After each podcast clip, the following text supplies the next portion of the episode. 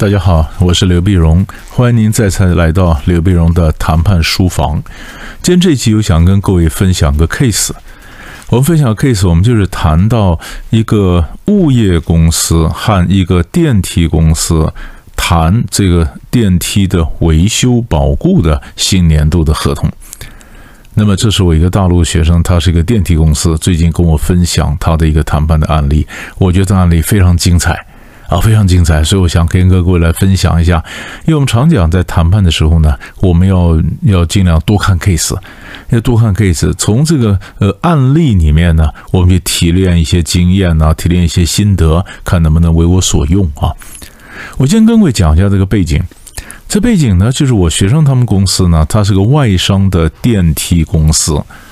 那么电梯公司在大陆某个大城市，那大城市呢，就跟这个物业管理公司谈电梯新年度的维修保固的一个合同。那这个物业呢，非常的非常的严格哈，也非常的强势，强势过去签的维保的条约呢。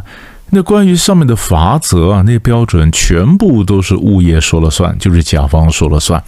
甲方说了算呢，甲方的严这个也又非常的严苛，严苛呢就搞得这个乙方电梯公司啊，他动辄得咎。哎呀，这个也没有过关啊，这个也标准也没有过那过关，然后被罚钱，所以他的维修的这个费用呢，几乎百分之三十都被扣过，都扣掉了。所以他当然这是新年度的合同呢，希望哎你们可不可以降低一下，放宽一下标准呐？啊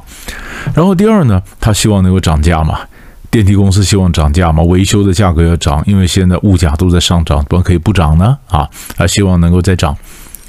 现在涨的呢，但是呃，物物业这边的回复就是说。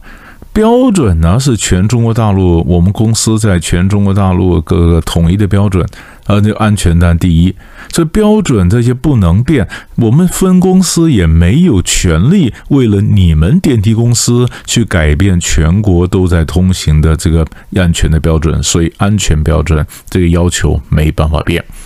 然后第二呢，呃，你们要涨价。那么物业就讲了，那涨价也没办法涨，为什么呢？因为如果涨价的话，就是合同就要重谈，重谈的话呢，就要重新招标，重新招标就有很多新的竞争对手会进来。那对你们电梯公司来讲，难道是你想要的吗？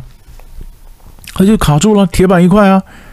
铁板一块。那铁板一块呢？所以我们在谈判时候呢，任何的卖方，你重新要审视一下你的筹码。他很这么凶，他的物业当然很凶了，因为因为他手中的这个案子很多啊，他几乎这个大城市里面，他们从他们做物业管理的项目非常多，小区也多，楼盘也多，你手中手中握的这个电梯需要维修的非常多，而这个是电梯公司想要的，这就是物业的筹码。所以电梯公司盘点一下，难道他们自己电梯公司没有筹码吗？哎，他发现他也是有哎。第一个呢，它是外商公司直营的维修保固，原厂的零件来做保固，这对这个物业来讲，那省很多事儿啊。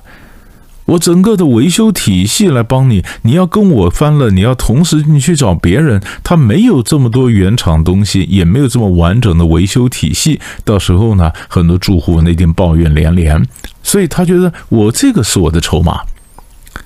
然后呢？然后第二呢？更有意思，他发现，哎，谈着谈着，物业提出一个要求，因为物业最近他的财务状况有点问题，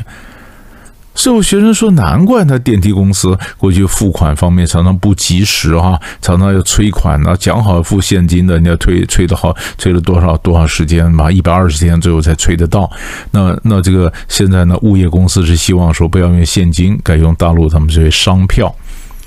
就是我开个票子给你，但是我承诺多少时间内付款，好，他有个承诺书，按照说，那这个就是就是呃，物业希望电梯公司能够答应，哎，这是电梯公司答应不答应，这也是一个筹码了。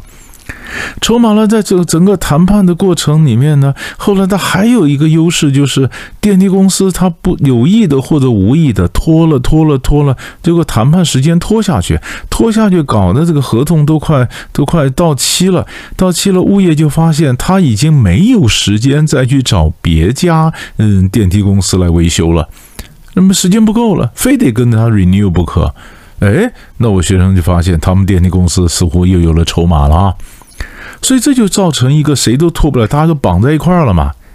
可这绑在一块儿，那可是问题是刚怎么解呢？啊，怎么解呢？比如说，你说你的标准非常严苛，那我们电梯公司还是动不动就动辄得咎，那这题怎么解？他说他又不能改变这个标准呢，这怎么解呢？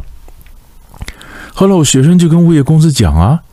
他说：“讲，你晓得吗？你你们这个标准本身，什么叫做违反？什么叫做故障？这计算的方法应该要做个调整。比如说，有的有的楼盘呢，或者有的小区呢，它也许装的电梯是比较新的，因为它是新的社区，它入住率只有百分之五十，使用的人少，电梯又新，它当然它的它的这个呃故障率就少嘛。”那可是有的社区，它的电梯已经装了十七年了，它入住率百分之百。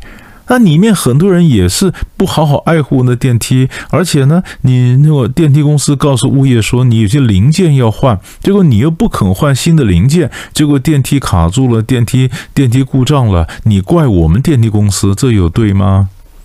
因为甲方的原因，你要乙方来赔偿，这对吗？这位学生他就细细的把他各种换算，换算的就列出很多例子，然后告诉你说，告诉告诉这个呃这个这个物业说，你这样算是不对的。不对的，不对的。那后来呢？哎，我学生他们就用了一招，就交换。好，如果我们同意不收现金，接受银行本票，你们是不是可以同意那个电梯什么叫做故故障啊什么的？这个计算的更细部的计算，这样子比较公平。也就是说，这就是我们谈判常讲的这个要求啊，文字不变，定义改变。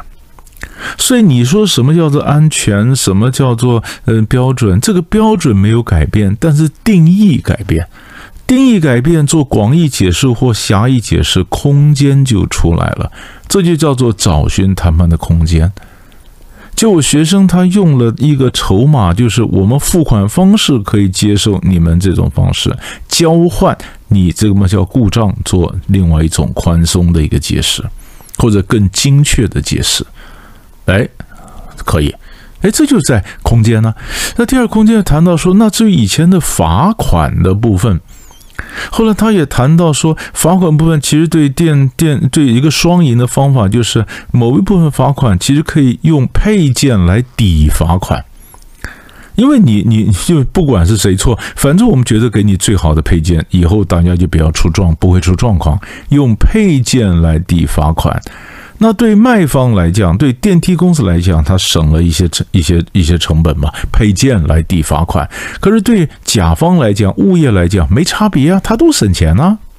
对吧？好，这个就是切割、切割、交换、交换。哎，这关又过，又过了，还想涨价。涨价呢？后来这个店这个物业也说，对了，我也晓得，物价上涨可能涨价，可是问题是。怎么样的涨价又涨得不着痕迹呢？哎，他发现一个方法，就是我让你涨价，但这个涨价的这个这个这个这个钱呢，不是给你，是拿来抵你们去年还没有付的罚款。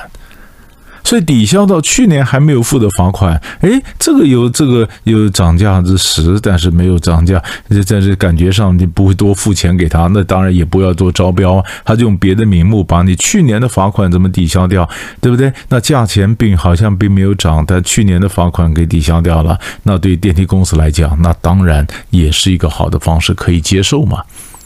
所以涨价是用去年，呃，就这一部分的钱去抵消去年的罚款，然后今年的罚款有一部分是可以用配件来抵消这个罚款，然后呢，这个安全的问题用比较呃更准确的解释，让电梯公司不要承担太多因为甲方的问题所造成的故障。那电梯公司得到这些东西，它交换就是我同意付款方式，用接受商票，但是你必须要承诺三个月之后要兑现。哎，都解决了。我觉得，我觉得这是很这很精彩，因为平常我们讲说很直觉的，你跟人家讲，所以你记得你要学的是很直觉，你跟人家讲说我要什么，对方就是双手一摊，他说没有办法，我们分公司没办法解决。但是记得，所有没办法解决的东西，文字没办法解决，定义都可以有空间，从定义里面找，要不然就是切割交换，你不要讲涨价，但这一部分你帮我抵掉。那都可以弄掉，那这就是空间，所以这个空间可以给各位做个参考。那虽然是大陆上电梯公司跟物业谈判的 case，可是你把两家公司性质换一下，换到别的公司或别的城市，一模一样，解题方法没有什么差别，一模一样。所以这个都是我们可以用的一个方式。所以大概让大家做个参考，我们下集再见。